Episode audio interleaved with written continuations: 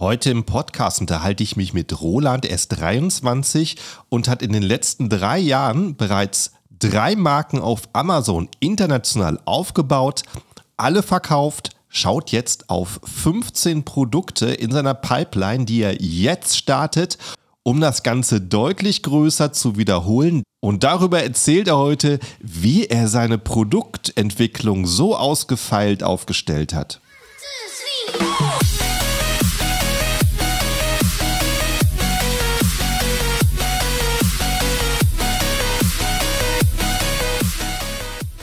Hallo zusammen und willkommen beim Serious Seller Podcast auf Deutsch. Mein Name ist Markus Mokros und das ist die Show, in der wir alles um Amazon FBA Private Label besprechen, was uns Händler auf Deutsch gesagt ernsthafte Umsätze generiert. Daher auch der Name der Show Serious Seller Podcast auf Deutsch. Und hallo, liebe Zuhörer zur neuen Episode und ganz herzliches Hallo an meinen Gast heute in Roland. Hi, wie geht's? Moin Markus, na, alles gut, schön dabei zu sein. Sehr, sehr gut. Also ich freue mich heute. Du bist eine Empfehlung von einem Gast, der hier vorher war und du hast sehr viel mitgebracht. Ich bin gespannt, aber stell dich kurz erstmal vor. Ja, vielen, vielen Dank. Äh, ja, der, der Gast, der davor war, war, glaube ich, Sebastian, nehme ich an. genau, Sebastian Herz, ja. Sehr cool. Ähm, ja, also an sich, äh, ich bin Roland, 23 Jahre alt, komme aus dem wunderschönen München, wohne aber in Wien bin seit 2020 auf Amazon aktiv, ähm, in Europa, in UK, in den USA. Ähm, haben eigentlich so ein bisschen den ganzen FBA-Journey von, von Anfang bis Ende einmal so ein bisschen durchgespielt. Ähm, drei Brands äh, skaliert, international dann vor einem Dreivierteljahr verkauft, jetzt eine neue Brand gelauncht. Also ähm, ja, wir sind busy, wir haben Bock und äh, ich bin gespannt auf den Podcast. Ja, es war sehr, sehr cool zur Leistung, mit 23 schon drei Brands verkauft zu haben. Also äh, das so auf jeden Fall äh, Gas gegeben. Ja, war auf jeden Fall auch viel Glück dabei, würde ich sagen. Timing mhm. äh, hat da eine sehr, sehr große Rolle gespielt. Ähm, und natürlich, äh, ich habe das natürlich auch nicht alleine geschafft, sondern ich hatte einen sehr, sehr coolen Partner, mit dem ich das Ganze aufgebaut habe. Mhm. Ähm, wir haben 2020 gestartet, ähm, was natürlich ideal war, gerade im ersten Lockdown äh, da reinge, reingestartet in FBA, ähm, mhm. was natürlich sehr, sehr, sehr, sehr convenient war und dann halt einfach diese Corona-Welle genommen, ähm, um da die drei Brands recht schnell, recht groß zu machen. Ähm, die drei Brands haben wir auch tatsächlich von anderen Sellern übernommen und haben dann unter diesen drei Brands äh, Marktplatzexpansion vorangetrieben, Varianten gelauncht, äh, die Ops verbessert und so weiter und so fort. Ähm, und alle Brands eigentlich auch so ein bisschen, ähm, ja, von, von Scratch wieder aufgebaut. ähm, Gerade auch wegen Trump-Tariffs und so weiter mussten da auch recht viel in der Supply Chain verschieben von China nach Vietnam.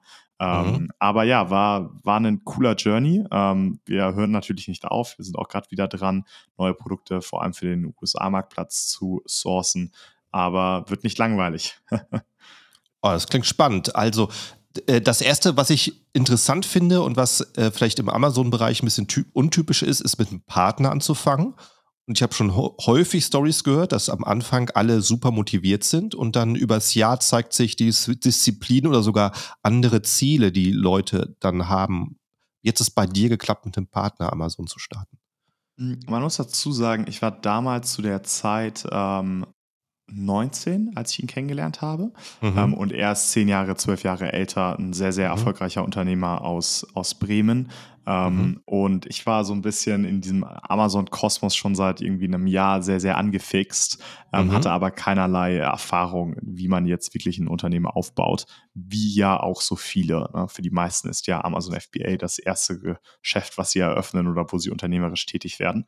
Dementsprechend, ähm, ja genau, angefangen mit 19, mich mit dem Space beschäftigt und dann tatsächlich meiner Schwester extrem viel davon erzählt ne, und meinem ganzen Umkreis, hey, wow, Amazon, mega, mega cool, ich bin richtig excited, ne, habe mhm. super viele auch so Persönlichkeits-YouTube-Videos geguckt, also man kennt es mhm. vielleicht, ähm, und habe dann tatsächlich über meine Schwester, weil meine Schwester vielleicht auch ein bisschen genervt war, dass ich ihr die ganze Zeit davon erzählt habe, äh, mich mit meinem äh, Partner eben connected, ähm, der, wie gesagt, äh, schon ein bisschen mehr Erfahrung hat und ähm, nicht unbedingt im Amazon-Space, sondern ähm, der kommt aus dem Mittelstand äh, und aus dem Banking, ähm, aber von dem konnte ich halt extrem viel lernen und mhm. ähm, gerade auch diese ganzen kleinen Themen, die natürlich extrem wichtig sind, um ein erfolgreiches Business aufzubauen, von irgendwie Buchhaltung über äh, wie manage ich jetzt Prozesse und so weiter und so fort. Und das war auch mein großes Glück, kann man, kann man ganz ehrlich sagen, weil hätte ich den Partner nicht gehabt, äh, dann wären wir mit Sicherheit nicht so schnell gewachsen oder ich hätte auch nicht so viel ausprobieren können auf den Marktplätzen. Ähm, genau. Cool, das ist äh, äh, sehr, sehr gut, dass sich die Verbindung gegeben hat und ähm, ja, so ausgezahlt hat. Definitiv. Hat sich auch, hat sich auch super ergänzt. Also ich habe das komplette Operative übernommen ähm, von der Amazon-Seite her, also mhm. die Kampagnen gemanagt, die Produkte angelegt, die Einsendungen gemacht, die Supply Chain gemanagt, die Produkte ja. gesourced und so weiter und so fort. Und er hat vor allem von der Financial Controlling-Seite eingewirkt. Und das hat sich halt super ergänzt und äh, deswegen, ja, sind wir auch ein, ein klasse Team. ja, und das heißt, ähm, alleine hattest du vorher schon den Wunsch zu starten, aber irgendwas hat gefehlt oder? Genau, nee, ich habe tatsächlich auch parallel ähm, am Anfang ein Einzelunternehmen gegründet, hatte auch mhm. ein Produkt online. Ähm, das mhm. war so ein Stufenbohrer-Set. Ähm, mhm. Das ist so ein, schon fast schon berühmt berüchtigt, weil ich habe das dann nach einem halben Jahr äh, verkauft, äh, um mich halt auf das äh, Unternehmen mit meinem Partner zu konzentrieren. Aber cool. tatsächlich wurde das dann weiterverkauft und jetzt ist das in den Händen äh, von einem der AMZ Hackers Mitgründer. Und ich ah. war letztes bei den Jungs auch im Office und plötzlich sehe ich da diesen Stufenbohrer und war so, hä, wie, wie ist der denn hier reingekommen? Und äh, tatsächlich ja, hat sich herausgestellt, der wurde dann weiterverkauft. ähm, aber genau, Einzelunternehmen gegründet, ganz normal, ein Produkt online genommen, dann recht schnell gesehen, ähm, man muss irgendwo auch einen Fokus setzen und dann mhm. ähm, ja ganz klar einen Fokus auf die Firma, die Amatopia Labels heißt, ähm, den Fokus darauf gesetzt und halt die drei, drei Marken groß gemacht.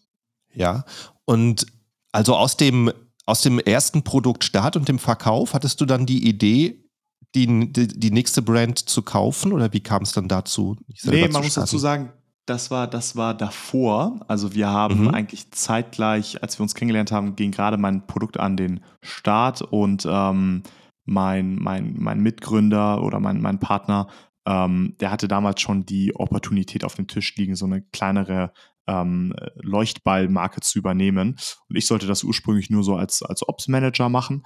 Ähm, mhm. Aber hat sich dann doch recht schnell herausgestellt, dass man da recht viel Fokus reinstecken muss. Und ich war tatsächlich damals noch, äh, 2020, bei der Bundeswehr, denn das war eigentlich so mein Karriereziel ähm, Ach, für mein Leben. Also ich wollte eigentlich mhm. wirklich zwölf Jahre Bundeswehr machen ähm, und da studieren und das volle Programm. Ähm, war dann zwei Jahre ähm, im Reserveoffizierenwärterprogramm bei den Gebirgsjägern, also Infanterieeinheit, also viel Skifahren, viel Wandern, viel Klettern. Mhm. Äh, sehr, sehr gute Erfahrung auch gewesen. Aber nach zwei Jahren hat sich dann auch recht schnell herausgestellt, dass ich das nicht mein Leben lang machen möchte. Ähm, und äh, dann kam so FBA da sehr, sehr, sehr, sehr passend. Ähm, und äh, ja, nee, genau, seitdem lief es eigentlich sehr, sehr gut, kann man sagen. Ähm, wie gesagt, jetzt über die drei Jahre die drei Brands hochgezogen, viel, viel gelernt, viele Fehler natürlich auch gemacht. Ne? Ähm, ist, ja, ist ja ganz normal. Und ähm, bin jetzt auch echt excited auf die nächsten ein, zwei Jahre, weil ich habe gerade so das Gefühl, jetzt hat man irgendwie alles mal durchgemacht und jetzt hat man diese mhm. ganzen Learnings aus diesen drei Jahren äh, mitgenommen und macht einfach nicht mehr diese Anfängerfehler, die super ärgerlich sind und einfach viel Geld kosten. Ähm, von daher, ja, ich bin echt, ich bin echt excited. Ja, das, was du ansprichst, ist wahrscheinlich das größte Erkenntnis, die größte Erkenntnis von allen Amazon-Händlern, ne? Von dem vorher so, was ist das ideale Produkt, was ich starten kann, wie mache ich keinen Fehler, ich habe eine riesen Checkliste und dann startest du alles, spielst alles einmal durch und siehst, okay, äh, da und da muss ich doch noch ein bisschen genau, Dinge genau. zu lernen, anders auch, machen. Ich finde es auch immer wieder herrlich, wie irgendwie alle immer denken, das ist so, ach, ich kann das so passiv nebenbei machen, Amazon, mhm. FBA. Ähm, das Ding ist, sobald das das Produkt live ist oder das Unternehmen gesetupt ist, ist das ja auch prinzipiell möglich, weil ne, wenn das Produkt online ist und man nur noch nachbestellen muss, dann ist ja der Aufwand, das Ganze zu managen, recht überschaubar. Aber der mhm. Weg dahin ist halt extrem hart. Und ich glaube, den unterschätzen auch viele. Also viele denken, man mhm. kann das irgendwie so ein bisschen nebenbei machen. Aber es erfordert ja schon recht viel Fokus und Zeit, ähm, da solche Produkte zu entwickeln. Ähm, ja, was definitiv äh, nicht so einfach ist. Ne? Gerade an der an der, ähm, ja, wie soll man sagen, Masse an Tasks, die da auf einen zukommen, ähm, wenn man das Ganze angeht. Ja. Und dann war also zum, zum, zum Anfang diese Leuchtballmarke, von der du gerade gesprochen hast. Und was habt ihr daran geändert? Ähm, genau, wir haben die übernommen ähm, in einem Zustand, der okay war für 2020, mhm. würde ich sagen. aber auf jeden Fall nicht, ähm, nicht optimiert. Also wir haben einen neuen Supplier gefunden, äh, wir haben das Produkt selber auch umgestellt, eine neue Verpackung gemacht, ein, zwei neue USPs mhm. hinzugefügt, vier verschiedene Farbvarianten dazu genommen. Ähm, wie gesagt, USA mit einem vollen Fokus angegangen. Davor wurde das so ein bisschen stiefmütterlich behandelt. Äh, das haben wir dann einfach echt uns nochmal ähm, ja, als, als Top Priority aufgeschrieben, was dann auch tatsächlich bei der Marke der bestlaufendste Marktplatz wurde, also USA. Ähm, was war der ursprüngliche Marktplatz? Ähm, ich würde mal sagen, es war am Anfang, als wir die Marke übernommen haben, war es so 60 Prozent EU und 40 Prozent andere, also irgendwie Kanada, USA und UK. Ah, okay. ähm, und dann zu, zuletzt war es andersrum. Ne? Also da war 60 Prozent USA und der mhm. Rest die anderen. Und von der Profitabilität her vermutlich sogar noch mehr. Genau. Äh, das Produkt war ein recht Q4-lastiges Produkt auch, also ein äh, nicht mhm. so guter Cash Conversion Cycle. Aber ähm, ja, man muss sich das so vorstellen, dieser Leuchtball, der wurde halt von Eltern für ihre Kinder gekauft, um damit zu spielen. Heißt, ne, als Geschenk äh, heißt über Weihnachten halt extrem beliebt und mhm. gefragt. Okay. Und ist das was, äh, war das so ein Trendprodukt oder ist das was, was sich langfristig verkauft? Ähm, ja, doch, kann man schon sagen. Ähm, mhm. Also es läuft auch immer noch sehr, sehr gut, ne, auch obwohl wir die Marken abgegeben haben, die, mhm. die laufen ganz gut weiter. Und äh, ja, doch, also das ist jetzt, würde ich nicht sagen, so ein Gimmick-Produkt wie ein Fidget-Spinner oder so, der ja. irgendwie sechs Monate lief und dann nicht mehr, sondern mhm. der läuft jetzt schon sehr, sehr stabil äh, mit hohen Schön. Umsätzen. Ähm, und ja, so, so, um sich das so ein bisschen bildlich vorzustellen, fand ich ganz cool. Also äh, wenn wir Weihnachten richtig gemacht haben, dann konnte man danach die Allianz Arena mit glücklichen Kindern füllen, die einen mhm. Leuchtball von uns in der Hand hielten. Also das war einfach so, weil man sieht ja die Ware nicht, man sieht ja die Container nicht, die man ja. da um die Welt ja. schickt. Aber sich das mal so ein bisschen vor Augen zu machen und äh, wenn dann irgendwie ein Prozent Retourquote ist, ne, dann direkt 4000 Kinder, die unhappy sind. Ne? Also das ist dann natürlich Aha. so eine ganz andere Dimension. Ähm, aber ja, es war sehr, sehr spannend, auch gerade bei der Marke extrem viel gelernt über ähm, die Unterschiede so zwischen Käufer und Nutzer. Das fand ich sehr, sehr spannend, äh, weil am Ende des Tages kauft es ja der, äh, kaufen es ja die Eltern. Es nutzen auch am Anfang die Eltern und dann ja erst die Kinder. Mhm. Und da hatte ich jetzt auf dem Seller Barcamp erst auch eine lange Diskussion drüber, das zu analysieren. Ähm, und ich denke, da gehen auch viele in der Produktentwicklung, vergessen das vielleicht auch manchmal, ne, diese Unterschiede herauszuarbeiten in dieser Customer Experience, ne, also wie der Kunde wirklich an das Problem rangeht, wie er sucht, wie er das Problem lösen will und wie er, wenn er das Produkt dann hat, ähm, wirklich damit umgeht. Und äh, ja, da Eltern unsere Zielgruppe waren, haben wir das ursprüngliche Produkt, äh, habe ich das meinem Vater gesendet, ähm, mhm. ganz normal nach Hause. Und er hat dann wirklich ein Handy aufgestellt und ein Video davon gemacht, wie er dieses Leuchtballpaket aus, ausgepackt hat. Und ich war ganz mhm. erschrocken, mit was für einem Elan der da diese Plastiktüte aufgerissen hat und Anleitung komplett ignoriert ne, und direkt probiert, da rumzufahren. Das ist ja ganz, ganz logisch. Ne? Ich meine, ja. wie viele äh, öffnen denn das Produkt und lesen sich jetzt erstmal zwei Minuten die Anleitung durch? Das macht niemand, ne? sondern man probiert erstmal aus, äh, wie kriege ich es irgendwie gestartet. Und da haben wir extrem, extrem viel gelernt über das, über das Nutzerverhalten. Ähm, mhm. und das machen wir ab jetzt äh, nur noch so, ne? dass wir wirklich mit dem Kunden äh, die Produkte entwickeln. Ein cooler Hack auch dazu ist, wenn man, wenn man solche, so eine Kunden finden will, sind zum Beispiel auch Facebook-Gruppen. Ne? Es gibt mittlerweile zu jedem Thema irgendwie eine Facebook-Gruppe, wo sich die Leute 24-7 mhm. austauschen. Äh, Finde ich immer recht, recht lustig, wenn man überlegt, äh, wie viel Zeit die Leute am Tag haben, dass sie sich ja. wieder auf Facebook austauschen zu irgendwie Gartenzwergen oder so. Mhm. Ähm, aber gerade in den USA extrem beliebt und ähm, da kann man auf jeden Fall auch bei der Produktentwicklung extrem gut ansetzen. Ähm, was konntest du denn einholen. Was konntest du denn ändern? Du sagst, du, du hast zwei USPs hinzugefügt. Was konntest du an dem Ball ändern? Genau, also wir haben am Ende des Tages unsere Konkurrenz analysiert und, mhm. ähm, und die Nische und die, wie gesagt das Käuferverhalten und wir haben eigentlich festgestellt, dass wir mit zwei USPs extrem punkten können. Das ist einmal Ready to Play und einmal Ready to Gift. Und das waren die zwei großen Trigger, die wir eigentlich triggern wollten ready to give, das heißt ähm, Geschenk ready zu machen. Mhm. Das haben wir mit einer besseren Verpackung geschafft. Ne? Und damit mhm. haben wir tatsächlich auch äh, ein bisschen unsere FBA-Versandkosten ähm, ja geopfert, weil davor hatten wir ein super optimiertes äh, Small- und Light-Produkt, ne? also nicht ein Small- und mhm. Light-Produkt, aber ein, ein, kleines, leichtes Produkt in so einer Plastiktüte. Aber das war absolut nicht schön, das einem Kind zu geben und jetzt zu sagen, mhm, hier, viel Spaß klar. damit. Deswegen ähm, haben wir da eine Colorbox hergenommen mit einer richtig schönen Verpackung. Wir haben uns da an Lego orientiert, kann ich auch nur jedem empfehlen, der eine Geschenkverpackung für Kinder erschafft, ne? sich da an großen Marken zu orientieren, weil die haben das Spiel einfach so ein bisschen durchgedribbelt und ähm, haben das auch sehr in dem Style von Lego gemacht, ne, mit dem Produkt auf der ersten Seite mit einem Bild und dann auf der Rückseite so mit gelben, schwarzen Farben, alles so ein bisschen bunt, ähm, dass einfach so das Auge so ein bisschen ja äh, da, da mitmacht. Ne? Also es ging weniger um die Inhalte, sondern mehr um diese ganzen Farbkontraste auf der Verpackung. Mhm. Das haben wir mitgenommen, ähm, haben damit diesen USP Ready to Gift herausgestellt. Und dann das Thema Ready to Play haben wir damit gemacht, dass wir ähm, alle Tools dem Produkt beigelegt haben, die du brauchst, um das Produkt ready to play zu machen. Das Problem ist, es ist ein Ball. Ne? Die meisten versenden einen Ball ähm, ohne Luftpumpe, einfach flat, nicht aufgepumpt an den mhm. Endkunden. Und das war ein Thema, weil wenn du keine Pumpe zu Hause hast, ja, dann kannst du erstmal mit dem Produkt nicht spielen. Ne? Und nichts ist frustrierender, wenn das Kind das Produkt auspackt und jetzt, oh, jetzt muss erstmal der Papa morgen am nächsten, weil heute ist ja Feiertag, ne, bei der Geschenkübergabe. Jetzt kann ich erstmal zwei Tage warten, bis ich eine Pumpe aus dem Store hole, ne, und dann erst das Produkt äh, ähm, aufpumpen kann. Da geht ja natürlich diese ganze äh, Instant Gratification Freude irgendwo verloren. Deswegen haben wir eine Pumpe beigelegt, Ersatzbatterien, ein Tool beigelegt, womit man diese Batterien wechseln kann, weil es war ja ein Leuchtball, ne, so ein LED-Leuchtball. Ähm, und haben da extrem darauf geachtet. Das hat uns nichts gekostet. Ne? Die Pumpe hat irgendwie, ich glaube, 50 Cent im EK gekostet, also wirklich nichts. Hat auch keinen Unterschied im Shipping gemacht, weil wir haben es ja eh in eine Colorbox gelegt, also von daher war das auch in Ordnung.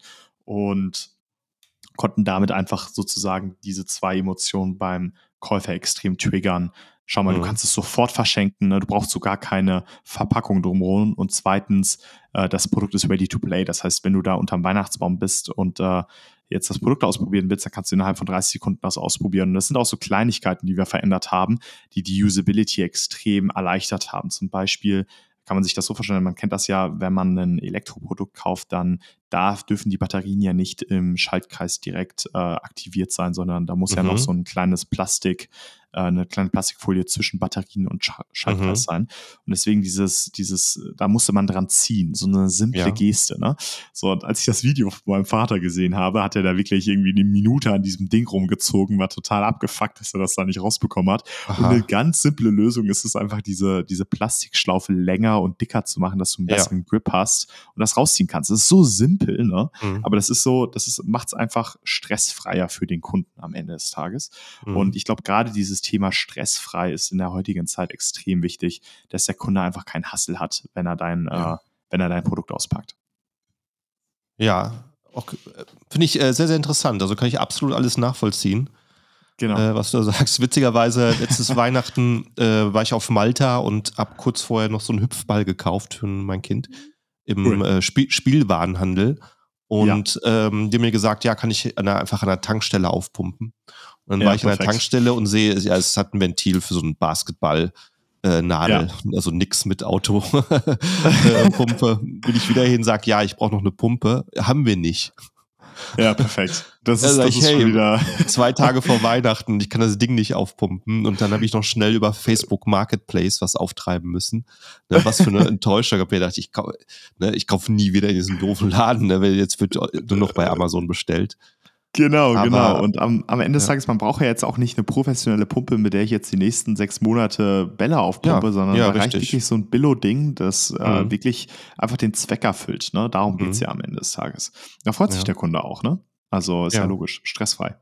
Ja, ja, ist äh, gute, sehr gute Erkenntnis. Also was man halt dann tatsächlich auch vom Kunden überall hören kann, wenn man zuhört. Genau, wenn man zuhört, genau. Ja. Nee, genau, also das haben wir optimiert am Ende des Tages und sind ja. so wirklich an jedes Produkt reingegangen und haben uns mal angeguckt, was können wir hier besser machen, äh, was können wir verändern, Reviews gelesen, Käufer und Nutzer, wie gesagt, extrem analysiert, wie geht der Kunde auch vor, ne? mit welcher Erwartungshaltung geht mhm. er auf Amazon, finde ich auch immer super, super spannend, ähm, weil man sieht auch extrem, in extrem vielen Listings, dass extrem viel Platz darauf verschwendet wird, den Kunden zu educaten. Aber mhm. viele vergessen, dass der Kunde auf Amazon geht, um zu kaufen, ne? mhm. nicht unbedingt, um sich zu informieren über das Produkt. Mhm. Dafür nimmt man meistens andere mhm. Suchmaschinen wie Google oder YouTube. Ne? Mhm. Und dann kann man einfach im, im Listing den Platz besser nutzen, um die zwei Main USPs rauszufinden, ne? äh, statt ähm, das Produkt nochmal komplett zu erklären. Ne? Bei uns war das anders bei dem, bei dem Leuchtball, weil wir auch auf extrem vielen Keywords wie äh, äh, Gifts for 18-year-old Boys gerankt haben, ne, mhm. solchen Keywords, wo du natürlich das Produkt dann auf der ersten Folie erklären musst. Ne, was ist das mhm. überhaupt, was der Kunde bekommt? Ne, okay, Impact Activated LED Light Up Spot Spot. Okay, got it. Ne, und dann, mhm. und das sind unsere USPs im Vergleich zur Konkurrenz. Ne? Mhm. Genau. Cool. Und dann habt ihr gleichzeitig zwei andere Marken übernommen oder äh, wie war der? Genau, das kam ein halbes Jahr später. Das lief super smooth, diese erste Übernahme. Ähm, haben dann gesehen, wow, äh, alles gesetupt, Q4-lastiges Business. Ähm, was macht man den Rest des Jahres? Ähm, mhm. Und haben uns dann über ähm, tatsächlich einen damaligen Freund, ähm, also aus dem Netzwerk jetzt gar nicht irgendwie, das war ja vor diesem ganzen Aggregator-Hype, ne? also da gab es dieses Thema Exit auch noch nicht wirklich. Ähm, das hat man irgendwie so über kleine Marktplätze geregelt oder über Freunden von Freunden und mhm. da hat mhm. man auch noch nicht irgendwie Jahresmultiples äh, bezahlt, sondern eher Monatsmultiples, um es mal so auszudrücken, so basierend auf dem Durchschnitt der letzten sechs Monate und haben da nochmal zwei Brands übernommen im Bereich Interior Design und Wander und Outdoor. Also die Wander Outdoor Brands waren so Wanderstöcke, Steigeisen, Wandersocken und so weiter und so fort.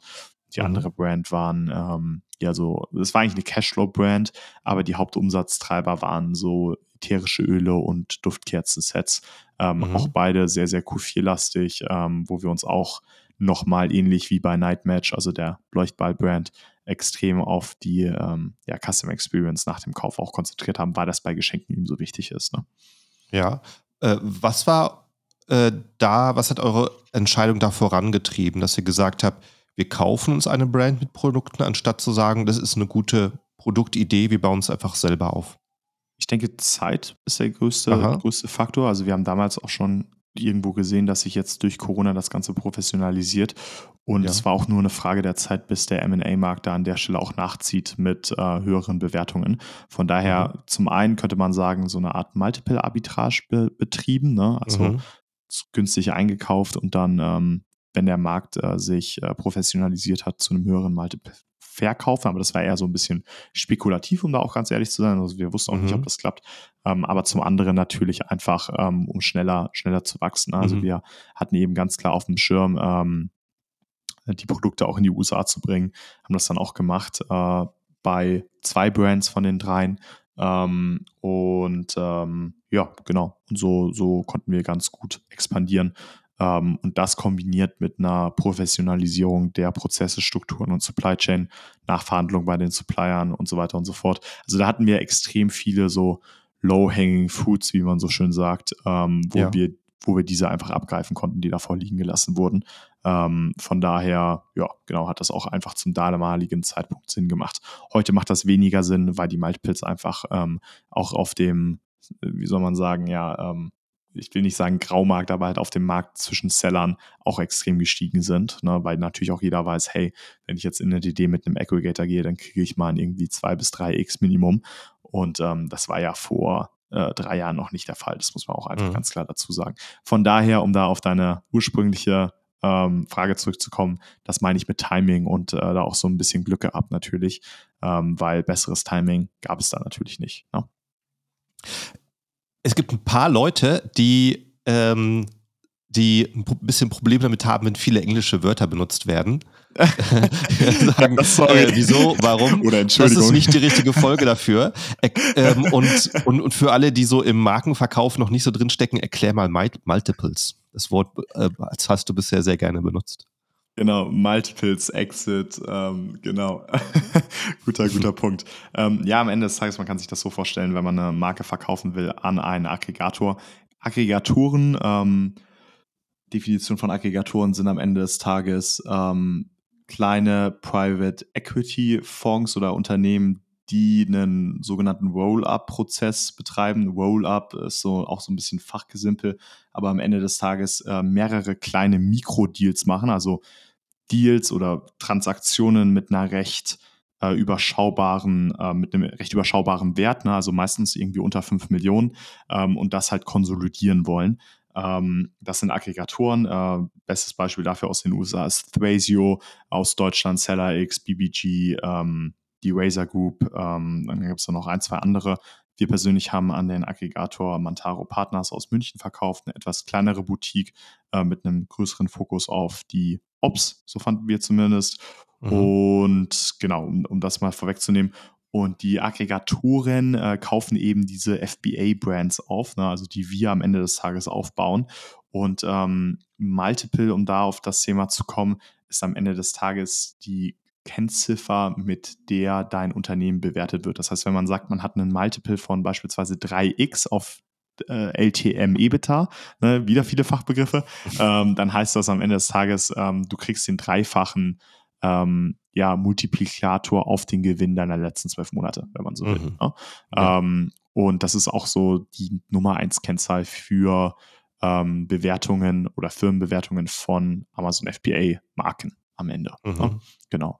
Und ja, gibt es auch nochmal ganz spannende Insights. Vor drei Tagen war da so eine Aggregator-Konferenz, äh, ich glaube, organisiert von der Fortshare Group in, in New York, wo irgendwie ein Dutzend Aggregator äh, eine eigene Konferenz abgehalten haben und sich Aha. getroffen haben. Äh, super spannend. Ähm, da gibt es auch einen sehr, sehr guten Artikel, kann ich Ihnen empfehlen.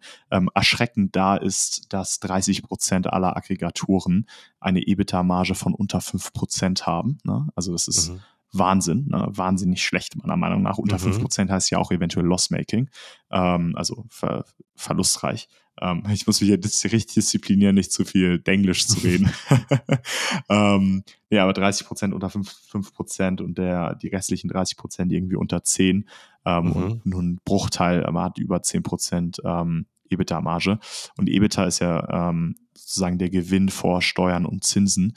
Und diese ganzen Aggregatoren sind ja auch extrem äh, darlehensgetrieben. Also die sind, wenn man sich die Finanzierungsstruktur dieser Unternehmen anguckt, dann sind viele ähm, ähm, ja finanziert durch Darlehen von sogenannten Venture Capital Fonds, die auch extrem hohe Zinsen mit sich bringen, ne? also so von 10 bis, bis 15 Prozent im Jahr. Ne? Also da, da ist es fast so auf einem wahren Finanzierungslevel.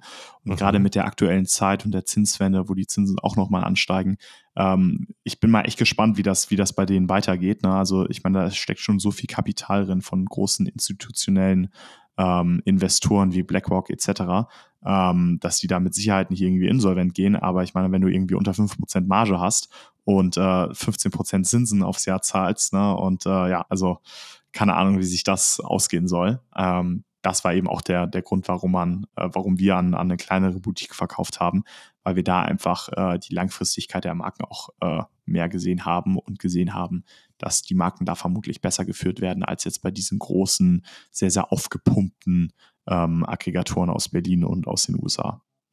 Ja, interessant, dass man äh, da auch tatsächlich so viel, äh, so viel Unterschiede sieht. Definitiv, ja. Ja. Äh, wie ist es denn, äh, wenn du jetzt zurückguckst, wenn du 19 warst und gerade überlegt hast zu starten ähm, und gesehen hättest, okay, da gibt es ein Produkt, das verkauft in Deutschland keiner und das würde sicher 5000 Euro Umsatz im Monat machen. Äh, was, wie viel, wie viel Umsatz müsstest du heute sehen, dass du sagst, da das lohnt ist ein sich. interessanter Markt. Also wir gehen tatsächlich weniger, also wir gehen immer mehr so von diesen Standard-KPIs äh, wie Umsatz und, und Marge weg hin zu mhm. ähm, Cash-Conversion-Rendite am Ende des Tages. Mhm. Also das kann man sich so vorstellen, ähm, am Ende des Tages ist ja unser Geschäftsmodell, ne, und alle aktiven Seller, die jetzt gerade zuhören, wissen, was ich meine, ähm, Warenvorfinanzierung. Ne? Wir kaufen Ware meistens in Fernost ein, dann schippert die da irgendwie drei Monate über den Teich ne, nach, nach Europa und dann verkaufen wir die. Ne? Und äh, in mhm. diesen drei Monaten ist natürlich unser Kapital in dieser Ware gebunden. Und das kann man quantifizieren. Man kann da wirklich herausfinden, hey, ähm, für jeden Euro, den ich einstecke, im Schnitt, ne, reinstecke über das Jahr, wie viel Euros kriege ich raus? Ne? Also mhm. am Ende des Tages ja auch irgendwo mein, mein Wachstumspotenzial. Ne? Und das haben wir extrem schnell realisiert bei, bei der Q4-lastigen Brand Nightmatch, weil wir da einfach im Januar, also wirklich im Januar, mussten wir die Ware anzahlen, die wir dann im vierten Quartal verkauft haben. Ne? Das heißt, das ganze Jahr über waren da irgendwie Anzahlungen gebunden und mit dem Kapital konnten wir natürlich nicht arbeiten.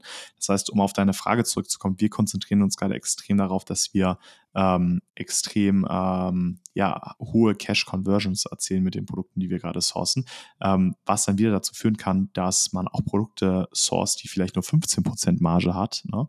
ähm, aber zum Beispiel aus Europa gesourced werden, wo ich ähm, mhm. vielleicht eine Lead-Time von 30 Tagen habe, ein Zahlungsziel von 60 Tagen und das Ganze gar keine Kapital- äh, Bindung mehr erfordert. Ähm, und eigentlich, wenn man so will, ähm, abseits natürlich des operativen Aufwands irgendwo free Gewinn ist, ne? free, free Cash, ne? weil ich mhm. ja keine äh, weil ich die Ware ja eigentlich verkaufe, bevor ich sie äh, gekauft habe, wenn man so will. Ja. Ähm, darauf konzentrieren wir uns gerade extrem. Und ähm, das auch ganz unterschiedliche Umsatz, Umsatzziele, wenn man so will, ne? weil wir das eben davon abhängig machen. Ne? Äh, Gerade wenn man aus China sourced, da muss der Umsatz natürlich, das Umsatzpotenzial wesentlich höher sein, als wenn man das aus Europa sourced. Ähm, dafür ist Europa-Sourcing natürlich aufwendiger ne? im, im, im Aufwand, äh, das Produkt auf den Markt zu bringen, als jetzt in China, weil da die Infrastruktur einfach nicht so gegeben ist. Ähm, kann ich aber auch mit Sicherheit ein, zwei Tipps geben, wie man da, wie man da vorgeht. Ähm, aber ja, nee, genau, also um da auf deine Frage zurückzukommen, darauf konzentrieren wir uns gerade, ähm, was natürlich den ganzen Prozess auch ähm, ja, komplexer macht und anspruchsvoller. Und man muss auch wirklich dazu sagen, 60, 70 Prozent der Produkte, die wir im Sourcing haben, fliegen auch am Ende raus, weil sie unseren persönlichen ähm, ähm, Indikatoren nicht gerecht werden. Aha, und an welcher Stelle ist das dann zum Beispiel? Wie viel Zeit und Geld hast du denn schon investiert? Ähm, ja, gute Frage. Am Ende des Tages, wir, unser Prozess ist ein bisschen anders aufgebaut als jetzt der typische, ich entwickle jetzt mal ein Produkt für Amazon ähm, und versende das mit Amazon äh. Unser Prozess ähm, ist aufgeteilt in, ich würde mal sagen, sechs verschiedene Schritte. Erster Schritt ist die Recherche natürlich, wo wir einfach Ideen sammeln, ähm, und die auf einen Spreadsheet schreiben, ganz simpel. Und der zweite Schritt ist dann direkt so eine kleine, kleine Voranalyse, wo wir uns einfach angucken, hey, Umsatzpotenzial der Nische, warum verkauft welcher Händler wie, äh, wie lange sind die am Markt, ist gerade irgendwie jemand out of stock, gibt es da verschiedene mhm. Marktumfälle, wie ist die Saisonalität, woher kommt das Produkt, höchstwahrscheinlich. Dann kommt das irgendwie aus Asien oder vielleicht auch aus Europa. Ähm, was sind vielleicht die erste USP-Ideen, die wir haben? Also da machen wir so eine Voranalyse ähm, mit einem sehr standardisierten Prozess, auch mit AI. Es gibt ja mittlerweile diese Chrome-Extension, Schulex oder Sellerbot, mit dem man recht schnell auch Bewertungen analysieren kann. Das nehmen wir mhm. da auch mit auf. Ähm, machen so eine Voranalyse der Nische, ob es überhaupt Sinn macht, in den Markt einzusteigen. Ähm, das dauert meistens so zwei Stunden, ähm, aber wir haben diesen Prozess auch wirklich sehr, sehr optimiert ne, in dieser mhm. Voranalyse und stellen uns wirklich die Fragen, die wirklich am wichtigsten sind. Ähm, genau, diese Voranalyse machen wir, wenn wir sehen, das passt, dann machen wir direkt danach, also eigentlich so als zweiten Schritt eine Patent- und Designanalyse plus eine Compliance-Anforderungsanalyse. Also da gucken wir uns mhm. an, welche Zertifikate, Tests, Berichte und so weiter brauchen wir, um das Produkt in den Markt einzuführen. Und ähm, gibt es eventuell schon äh, bestehende Patente und Designs, die wir nicht verletzen dürfen, ähm, gerade im Hinblick ähm, auf Geschmacks- und Gebrauchsmuster in, in Europa. In den USA ist das weniger schlimm, aber in Europa muss man da extrem darauf achten, ähm, weil wenn ich dann ins Sourcing gehe und das Produkt von meinem Wettbewerber einfach kopiere und der Wettbewerber dann irgendwie ein Design drauf hat, äh, ja, dann äh, war die Freude von kurzer Dauer und mhm. dementsprechend machen wir das direkt als zweites. Das ist der zweite Schritt, Compliance und Patente und Designs. Und danach nehmen wir diese Learnings aus dieser Voranalyse und der Patent- und Designanalyse und machen ein sogenanntes grobes Sourcing. Am Ende des Tages wollen wir da herausfinden, ähm, gibt es Hersteller überhaupt für das Produkt äh, in unserem Zielherstellungsland? Was ist der ungefähre Einkaufspreis von dem Produkt? Ne? Und macht das irgendwo Sinn? Da arbeiten wir auch viel äh, mit äh, Sourcing Agents zusammen, ähm, und wollen wirklich einfach nur gucken, wirklich fünf bis zehn Stunden Aufwand maximal und wollen nur mhm. gucken, hey, ist unser Zieleinkaufspreis überhaupt irgendwo realistisch? Wie sieht die Supply Chain aus? Was ist die MOQ von dem Produkt und wie schwierig ist es, das Produkt wirklich zu sourcen? Ähm, grobes Sourcing in China extrem einfach. Ne? Einfach 20 Hersteller anschreiben, hey, das sind die Mengen, das sind die Fotos, das ist, äh, was wir haben wollen. Gib uns mal eine EK dafür. Ähm, okay, von 20 Herstellern die Quote einbekommen. Ist das ungefähr in unserem Erwartungsspektrum? Ne? Wenn ja, machen wir weiter. Wenn nein, cutten wir das Projekt an dieser mhm. Stelle und sagen, okay, macht keinen Sinn. Ähm, und bei Europasourcing ist das natürlich ein bisschen komplexer, ähm, weil da muss man natürlich erstmal die Hersteller herausfinden und so weiter und so fort. Man hat da ja nicht diese Infrastruktur wie in China. Das heißt, da zieht sich das mit Sicherheit länger. Ähm, und da gehen wir auch gerne diesen Reverse-Sourcing-Ansatz, also dass wir erst den Hersteller finden und dann gucken, was können wir mit dem Hersteller auf Amazon verkaufen. Also so ein bisschen the other way around. Mhm. Ähm, aber genau, das ist der dritte Schritt, dieses grobe Sourcing. Und dann nehmen wir diese ganzen Learnings ne, aus der Vorentwicklung, aus der Compliance und dem Design-Check und aus dem Sourcing und machen da eine finanzielle Machbarkeit raus. Ne? Hauen das in unser riesiges Excel, wo wir genau Renditen, äh, Lagerbestandsforecast, Cashflow-Forecast und so weiter berechnen können für das Projekt, ne? die Rendite aufs Jahr gesehen und so weiter und so fort ähm, nehmen da auch Faktoren rein wie Markteinführungskosten. Ne? Was zahle ich denn für ein Listing? Was zahle ich denn, um Compliance glatt zu ziehen? Was zahle ich denn für den Launch zum Beispiel? Hey, brauche ich, kann ich da mit 100, also reicht es da, wenn ich da einfach mit 30 Bewertungen einen Wein reinlaunch oder brauche ich da vielleicht 200 Bewertungen äh, direkt von Anfang an ne? durch äh, diese Weinstaking-Strategie? Damit, ich weiß nicht, ist, damit kann man ja am Ende des Tages äh, unlimited Weinbewertungen äh, generieren auf seinem Listing. Ähm, Aha, auf seinem Parent. Okay, vielleicht kurzer, kurzer Exkurs dazu. Mhm. Ähm, man kann einfach ähm, mehrere verschiedene ähm, Child-Varianten erstellen. Diese mhm. einzelnen Child-Varianten mit unterschiedlichen EAN-Barcodes, unterschiedlichen Listings außerhalb des Parents. Ähm, mhm. Auf diese einzelnen Child-Varianten schickt man dann 30 Produkte ein, macht für mhm. jedes Produkt Wein. Ne? Dann hast du irgendwie mhm. 10 Varianten, A30 Bewertungen. Und diese 30, diese 10 Childs merge ich dann in mein Hauptparent, ne? also in mein mhm äh, Hauptprodukt rein, wenn man so will, in diese Parent-Struktur von dem vorhandenen Produkt und zack, kann ich mit 300 Bewertungen an den Start gehen und nicht mit 30, mhm. was natürlich den Launch extrem vereinfacht und mhm. ähm, damit diese Launchphase extrem mehr nutzbar ist am Ende des Tages. Aber das nur so als kleiner, kleiner Exkurs. Und ähm, genau, dann finanzielle Machbarkeit und wenn wir an dem Punkt sagen, hey, Marge, Rendite, ROI, Cashflow, Lagerbestand, bla bla, das passt alles für uns, das macht alles für uns Sinn, ähm, dann sagen wir, okay, jetzt steigen wir richtig rein. Ne? Dann machen wir diese tiefe Analyse, äh, probieren herauszufinden, was sind die emotionalen Trigger des, des Kunden, erstellen vorab, bevor das Produkt überhaupt live ist, ein äh, Ghost-Listing, so nennen wir das. Ähm, mhm. Also ein, eine Variante mit einem vorhandenen Markennamen von einer anderen Marke, die wir vielleicht haben. Wir stopfen dieses Listing mit Keywords voll, die zur Nische gehören. Also nehmen wir mal an, ich will mhm. einen keine Ahnung, Kinder-Walkie-Talkie auf den Markt bringen, dann erstellen wir dieses Ghost-Listing, ähm, füllen dieses Ghost-Listing mit extrem verschiedenen Keywords in diesem Bereich, in dieser Nische und ähm, machen dann einen FBM-Sale über das Listing, mhm. ähm, um tatsächlich mit dem finalen Ziel die Search Query Performance Daten von diesem Listing zu bekommen, bevor mhm. wir mit dem Produkt äh, online gehen, um in dieser tiefen Analyse auch schon diese ganzen Suchbegriffe, äh, die verschiedenen Impression- und Click-Shares der Konkurrenten auf den einzelnen Keywords zu analysieren. Also das nehmen wir da an der Stelle schon direkt mit ein. Dann als zweiter Schritt in der tiefen Analyse ist eine, so eine allgemeine Suchbegriffe-Analyse, also wo wir uns auch angucken, Product Opportunity Explorer, welche Keywords äh, haben denn die höchste Conversion und was sagen die Keywords über das Nutzer- und Käuferverhalten aus. Ähm, mhm. das nehmen wir damit rein. Ähm, dann diven wir, machen wir nochmal so eine AI-Analyse, ne, wo wir, wie gesagt, mit diesen Extensions nochmal richtig tiefer reingehen, uns auch über Helium 10 diese ganzen Bewertungen exportieren, die schriftlich sind, auch wieder in Excel hochladen, auch wieder AI drüber laufen lassen. Was können wir mhm. daraus lernen? Ähm, machen das. Äh, lesen dann auch selber natürlich die Bewertungen, bestellen uns die Konkurrenten, nehmen die auseinander, wie ist die Experience, was ist, worauf müssen wir achten, können wir irgendwie so simple Sachen optimieren, wie zum Beispiel ähm, keine Ahnung, ich verkaufe ein Trampolin, ne? Und ein Trampolin ist natürlich im Aufbau sehr, sehr komplex. Dementsprechend ist die Anleitung und das Anleitungsvideo extrem wichtig. Was machen die meisten? Klatschen einen QR-Code auf ihre Verpackung, äh, den der Kunde dann scannen kann und dann wird er irgendwie weitergeleitet zu einer Seite, wo er sich die Anleitung nochmal angucken kann oder ein Video sich angucken kann. Was viel smarter ist, was auch viel, viel einfacher für den Kunden ist, ist, wenn man einen NFC-Chip nimmt, ne, aufs Produkt klebt, die kriegst du für 10 Cent in China en masse. Ähm, und dieser NFC-Chip, dann macht man einfach nur so ein fettes fette Überschrift über den NFC-Chip, halte dein Handy hier ran und dann poppt mhm. das einfach auf, weil gerade im Umgang mit QR-Codes haben wir gemerkt, gerade bei einer älteren Zielgruppe, die verstehen das gar nicht, wie ich das da scanne und dann auf den Link klicke und dann brauchen die da vielleicht mhm. eine extra App.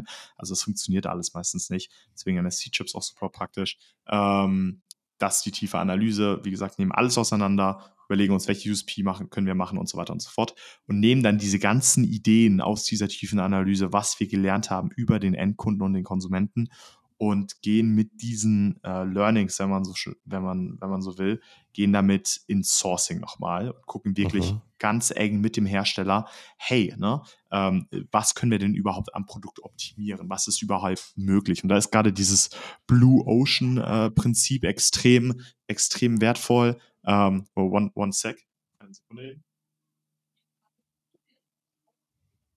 Ähm, sorry. Ähm, da ist dieses Blue Ocean-Prinzip extrem wertvoll, ähm, wo man einfach sagt, remove, add, äh, eliminate und oh, noch irgendwas. Ah, das habe ich jetzt gerade vergessen. Aber am Ende des Tages, dass man sich nicht nur damit auseinandersetzt, was kann ich für Features hinzufügen zu dem Produkt, sondern welche Features kann ich vielleicht auch weglassen, um mhm. einen günstigeren Preis für den Kunden anzubieten. Ne? Das vergessen auch irgendwie recht viele, habe ich manchmal den Eindruck. Weil am Ende des Tages, ähm, oder das kann man recht gut auf dem deutschen Markt äh, äh beobachten, ähm, extrem viele Seller optimieren ihre Produkte mit USPs, die eigentlich komplett unnötig sind und die der Kunde nicht braucht, ne? Einfach um noch einen Edge zu haben, äh, was aber wie gesagt äh, gar keinen Sinn macht. Und der Kunde wäre lieber bereit, 10 Euro weniger für das Produkt zu zahlen, als einen, keine Ahnung, eine extra Bürste bei einem Produkt zu haben, die er eh schon zu Hause hat. So zum Beispiel. Richtig. Ne? Richtig. Das sind auch so Sachen, das, das ist ja auch ein USP am Ende des Tages. Und ähm, am Ende des Tages, äh, um das, um das abzuschließen, auch diesen Produktentwicklungsprozess, ähm, dass man wirklich guckt, wie schaffe ich es denn wirklich das beste Angebot auf dem aktuellen Markt zu erschaffen. Ne? Also ähm, nicht nur von den Produktfeatures her ne, und den Produkt-USPs, also Material, Performance, Feature, Style und so weiter, das ist alles klar, das sind diese Produktkategorien, aber auch wirklich vom Angebot. Ne? Kann ich das Produkt irgendwie 5 Euro günstiger machen? Kann ich ein Bundle dazu anbieten? Kann ich irgendwie mit mehr Reviews in den Markt reingehen, um mehr Trust in mein Produkt zu schaffen? Und so weiter und so fort. Also, dass man solche Faktoren da auch mit reinnimmt. Ähm, und äh, ja, genau, nee, und am Ende des Tages, wenn das alles klappt ne, und wenn das alles gut aussieht, machen wir nochmal so einen Final Check, wo wir einfach nochmal grob durchgehen und ähm, ja, genau, und entscheiden uns dann entweder für die Nische oder dagegen. Sehr, sehr gut. Also äh, sehr detailliert, finde ich äh, sehr, sehr spannend auch äh, das USP weglassen. Ich glaube, du bist der Erste, der es hier anspricht, aber es ist ein sehr guter Punkt. Also man sieht es auch auf Amazon, so diesen Gruppenzwang, diesen Herdentrieb in Zubehör dabei geben, wie diese Stoffbeutel, die überall dabei sind, um seine äh, Videoleuchte in Stoffbeutel zu tun oder sein ähm, Stativklemme in Stoffbeutel zu tun. Genau. direkt und beim Auspacken in Müll wandert. Genau, genau. Und, und irgendwie bei, und dann wird das so als USP-Betrieb ge, ge, gepriesen. Ja. Boah, Aufbewahrungsbeutel bei, ja. keine Ahnung, einer Wandersocke. Ja, ja so, wen juckt's, ne? So, das geht eh in deinen Kleiderschrank, ne? Das brauchst du einfach nicht. Ähm, und solche Sachen, dass man solche lassen dann, solche Sachen dann wirklich weglässt und sich auf die mhm. Kern, ähm, Kernprobleme des Kunden konzentriert. Ne? Also was man auch irgendwie immer sieht, so bei Sport und Outdoor sind so der ergonomische Griff. Ne? Das ist auch immer mhm. irgendwie dabei, so alles, was ich irgendwie anfassen kann, ist direkt mhm. ergonomisch. Ne?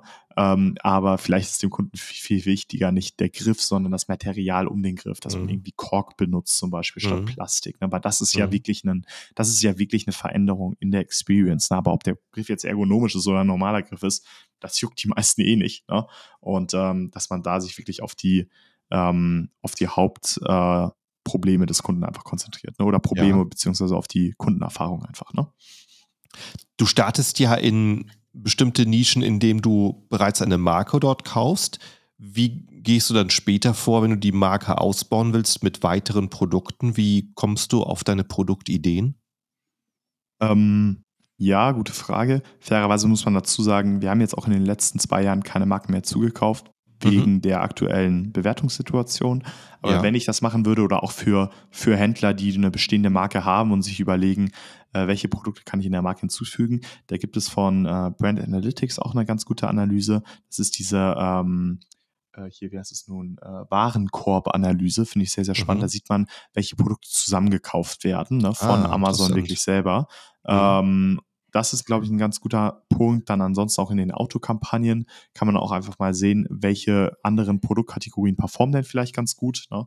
Ähm, das könnte man sich anschauen. Aber ansonsten bin ich auch wirklich ein Fan davon, so kleinere Mikrobrands äh, aufzustellen. Also zu sagen, hey, man erstellt eine Marke mit nur irgendwie ein bis zwei, drei Produkten. Mhm. Und ähm, bevor ich dann jetzt irgendwie noch ein fünftes Produkt dazu nehme, was vielleicht gar nicht so ein großes Potenzial hat, äh, mache ich lieber eine neue Marke auf. Ne? Mhm.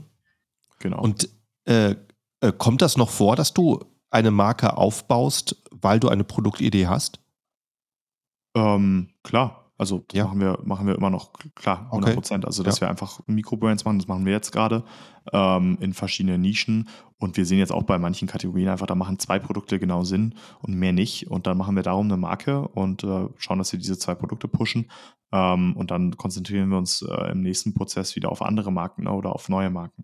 Und Wie ich glaube, das ist auch so ein Thema. So, ja? Wie gehst du da vor, wenn du äh, Produktideen suchst? Ähm, also in der reinen Recherche, wenn man so will, mhm. ähm, haben wir auch fünf verschiedene Ansätze. Ähm, das kann ich, kann ich gleich nochmal drauf eingehen. Was ich mhm. allerdings nochmal kurz vielleicht vorweg sagen möchte, ist, ähm, ich glaube, viele Seller, die, die gerade verkaufen auf Amazon, die denken sich, wow, ich muss jetzt eine riesige Marke aufbauen mit irgendwie 20 Produkten unter dieser Marke in Küche, Haushalt oder Sport und Outdoor oder wherever. Ähm, das Ding ist, die, dieses Markenpotenzial holt man eigentlich erst raus, wenn man einen Online-Shop hat, ne? wo die Kunden mhm. wirklich Fans von der Marke sind. Und auf Amazon suchen die Leute ja auch nicht nach einer Marke, sondern nach einem Produkt. Das heißt, Cross-Selling-Möglichkeiten allgemein sind auch irgendwo begrenzt. Ne? Deswegen, äh, ich bin ein ganz klarer Fan davon zu sagen, ja, wenn es Sinn macht, mach's ne, dann macht das auch Sinn, ein zweites Produkt dazu zu bringen. Wenn du jetzt allerdings ein Produkt ziehst, was eine höhere Opportunitätswahrscheinlichkeit hat, nimm lieber das, bevor du ein semi-gutes Produkt in deine, in deine Marke hinzufügst. Ne? Ich glaube, das ist auch ein ganz, ganz wichtiger Punkt. Ähm, aber um da, um da auf deine Frage zurückzukommen, was die Recherche angeht, haben wir fünf Methoden. Äh, Free Flow, ne, wo wir einfach wirklich auf Amazon gehen, Keywords eingeben, gucken, was der Seller noch verkauft, über die Storefront mhm. gehen und dann darüber analysieren. Äh, Helium 10 Blackbox, auch ein ganz gutes Tool, ähm, um da neue Kategorien zu finden oder neue Nischen zu finden. Äh, Smart Scout, auch ganz, ganz gut. Da kann man so von Unterkategorie zu Unterkategorie gehen, gerade in den USA ein ganz beliebtes Tool. Ähm, Product Opportunity Explorer, ne, da einfach in eine Kategorie gehen, nach Trends sortieren der, 100, der letzten 180 Tage um auch Trendprodukte zu finden. Generell Product Opportunity Explorer, extrem mächtiges Tool, um auch in der Nischenanalyse Produkte zu sehen, die gerade out of stock sind. Ne? Das, das, machen auch ah. viele, glaube ich, nicht. Ne? Mhm. Ne? Du kannst da ja einfach eine Nische eingeben und dann siehst du den, die Klicks und den Clickshare der letzten zwölf Monate in einer bestimmten Nische. Ähm, auch von den Asins, die aktuell offline sind. Ne? Mhm. Und das sind, das ist vielen gar nicht bewusst. Viele sind, also viele analysieren dann einen Markt, wo vielleicht gerade der Bestseller out of stock ist. Ja, das ist natürlich eine ganz andere Marktdynamik, wie wenn er in Stock wäre und Klar. da Product Opportunity Explorer hernehmen. Extrem mächtiges Tool. Ähm, und ansonsten darüber hinaus, lass mal kurz überlegen, genau, wir haben Recherche, Helium 10 Blackbox, Product Opportunity Explorer und so weiter und so fort. Ähm, Marketplace Copy and Paste finde ich auch einen ganz, ganz coolen Ansatz. Weniger kreativ, aber sehr, sehr effizient guck doch einfach mal, welche Nischen in Deutschland überoptimiert sind, ne? wo mhm. sich die mhm. deutschen Seller einen extremen Kampf liefern, um irgendwie den Platz 1 zu, zu machen mit innovativen Produktideen, Styles, Designs und so weiter und so fort.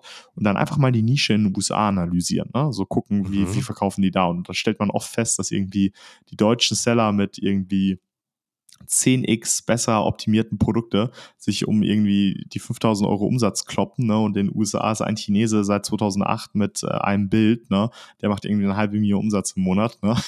Das ist dann natürlich äh, sehr, sehr einfach, ähm, mhm. so auszudrücken. Ähm, das ist noch eine Methode. Ansonsten ähm, Marketplace, Marketplace. Supplier Reverse Engineering finde ich sehr, sehr guten Ansatz. Ähm, wie gesagt, erst Hersteller finden, dann gucken, welche mhm. Produkte vom Hersteller kann ich auf Amazon verkaufen. Dafür sind Messen auch extrem gut. Ne? Also mhm. hier Private Label Messe Amsterdam zum Beispiel sehr, sehr gut. Canton Fair in China auch nicht schlecht. Mhm. Ähm, oder wirklich fachspezifische Messen in Deutschland.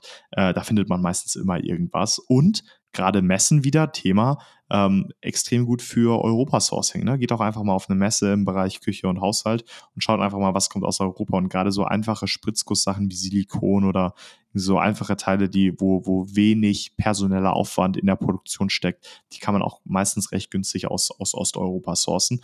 Ähm, von daher da auch mal hingucken. Alles, was Chemikalien hat, Gefahrgut etc., kommt auch aus Europa meistens, kann man sich auch ansehen. Also da gibt es schon viele verschiedene Produktarten, die man auch aus Europa sourcen kann. Und da finde ich Messen eben einen sehr, sehr guten äh, Anhaltspunkt, ähm, um da recht viele neue Nischen zu finden. Und äh, ich glaube, das ist auch so, ich überlege gerade, genau, Marktplatz, Copy-Paste, Supply, Reverse Engineering. Ja, genau, das ist es eigentlich so. mhm. Ja, es, äh, ja, was du sagst, und das sehe ich wahrscheinlich gerade einfach, weil Amazon absolut Internet ist und sich Leute dafür interessieren, die möglichst äh, nichts Klassisches machen wollen, sondern alles über Internet gehen wollen, sich äh, Messe glaube ich, eine Sache, die absolut äh, vernachlässigt ist und viele ja. sehr erfolgreiche äh, Händler, die finden ihre Produkte auf Messen. Also definitiv ähm, kann ich nur kann ich nur unterschreiben. Ja. Eine letzte Sache, die mich noch interessiert, und äh, wir sind schon ziemlich äh, fortgeschritten in der Zeit. Äh, ähm, wo hast du die Brands gefunden, die du gekauft hast? Über Netzwerk. Mhm. Das waren okay. alles Freunde und okay. ja, Freunde über Freunde meistens. Ja. Genau. Ja, Ansonsten für, für, Leute, für Leute, die Interesse haben, DAP und Nextchange, Deutsche, Deutsche Unternehmerbörse oder mhm. Nextchange äh, sind auch sehr, sehr beliebte An Anlaufplattformen äh, für alle Arten von Unternehmen, nicht nur FBA. Mhm. Ähm, und wenn man speziell auf FBA geht, gibt es da Flipper oder Empire Flippers aus den USA, auch sehr beliebt. Mhm. Ähm, also da gibt es schon ein paar Plattformen, ein paar einschlägige Plattformen, wo man mal gucken kann. Ähm, natürlich, so ein, selber so eine Marke zu übernehmen, da muss man schon eine gute Due Diligence machen. Deswegen, ich finde es schon, also jetzt mittlerweile, wenn man so die Due Diligence vergleicht, die der Aggregator mit uns gemacht hat, ne, und die wir mit den anderen gemacht haben, äh, ja, well, da bin ich schon echt froh, dass alles äh, so gut gelaufen ist und da uns Aha, nichts irgendwie ja. auf die Füße geflogen ist, weil die Aggregatoren da natürlich wesentlich professioneller unterwegs waren als wir. Ne? Klar, das ist auch eine Sache, da muss man sicherlich Erfahrung aufbauen, auf was man alles achten muss, um. Oh, da gibt es extrem viele kleine Stolpersteine, die, ich meine, jeder kennt es, ne? ein Amazon FBA-Unternehmen ist halt eben nicht äh, so einfach. Ne? Und es gibt halt extrem viele kleine Zahnräder, die sich drehen. Und wenn mhm. eins von diesen kleinen Zahnrädern flöten geht, dann ähm, ja, war es das auch schnell mit deinem Business. Ne? Irgendwie äh, Quality Inspection mal nicht gemacht, zack, irgendwie einen direkter irgendwie hoher fünfstelliger Schaden oder so. Also da, mhm. das geht ja recht schnell einfach und deswegen bin ich auch wirklich ein Fan davon zu sagen, gerade die Zukunft für professionelle FBA-Seller liegt darin, die Operations und Strukturen zu optimieren, dass man solche Sachen nicht vergisst, dass du eine Patent- und Designrecherche jedes Mal machst, wenn du ein Produkt auf den mhm. Markt bringst, dass du eine Quality Inspection immer machst, dass du mhm. die Ware erst bezahlst, wenn die Quality Inspection fertig ist, ne, und so weiter. Das sind diese kleinen Mini-Basic-Sachen, ne, mhm. ähm, wo ja jeder jetzt vielleicht sagen würde, oh, das weiß ich ja alles schon, aber macht ihr es wirklich at scale, ne? Also wirklich mhm. nicht nur bei einem Produkt, sondern auch wenn zehn Produkte gleichzeitig im Sourcing sind ähm, und so weiter und so fort. Also das finde ich einfach äh, super, super, super wichtig. Ähm, wir hatten auch vorletzte Woche eine Zollprüfung, also da ist der Zoll wirklich zu uns gekommen äh, in die Firma und hat dann die Importe der letzten zwei Jahre geprüft. Oh, wow. Und da ist uns auch nochmal aufgefallen, wow, wie wichtig eine gute Dokumentation in der Supply Chain auch ist. Ne? Ähm, also da äh, könnte ich, glaube ich, auch noch mal eine halbe Stunde drüber erzählen, wie man da am besten die Sachen optimiert, dass äh, da einem nichts auf die Füße fällt. Aber anders gesagt, wenn irgendjemand mal eine Zollprüfung hat, kann er sich gerne an mich wenden. ähm, da habe ich schon das eine oder andere mitgemacht. Das ist dann wahrscheinlich viel Spaß an die Leute, die sagen, oh, DAP ging bisher jedes Mal durch. Bleib ich oh, doch bei, ja. wenn der Chinese ja, meinen genau, Zoll macht. Genau, genau.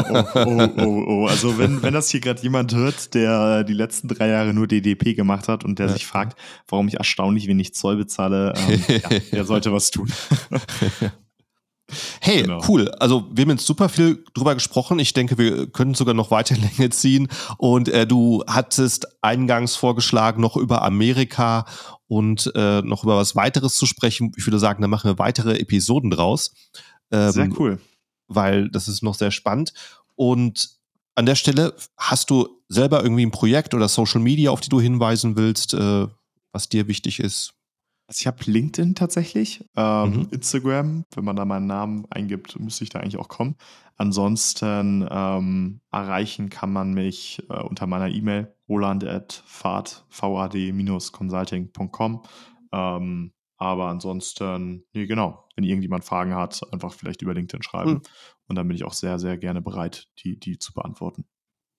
Ja, hey, dann würde ich sagen, lasse ich dich in deinen Arbeitstag. Während wir hier gesprochen haben, wurde dein Arm links und rechts gezogen. Da warten wahrscheinlich schon sehr viele genau, drauf. Genau, tatsächlich. ja. Muss auch gleich wieder, wieder back to hustle. oh, okay. Dann ja, vielen Dank äh, für das Gespräch heute und dir noch eine großartige Woche.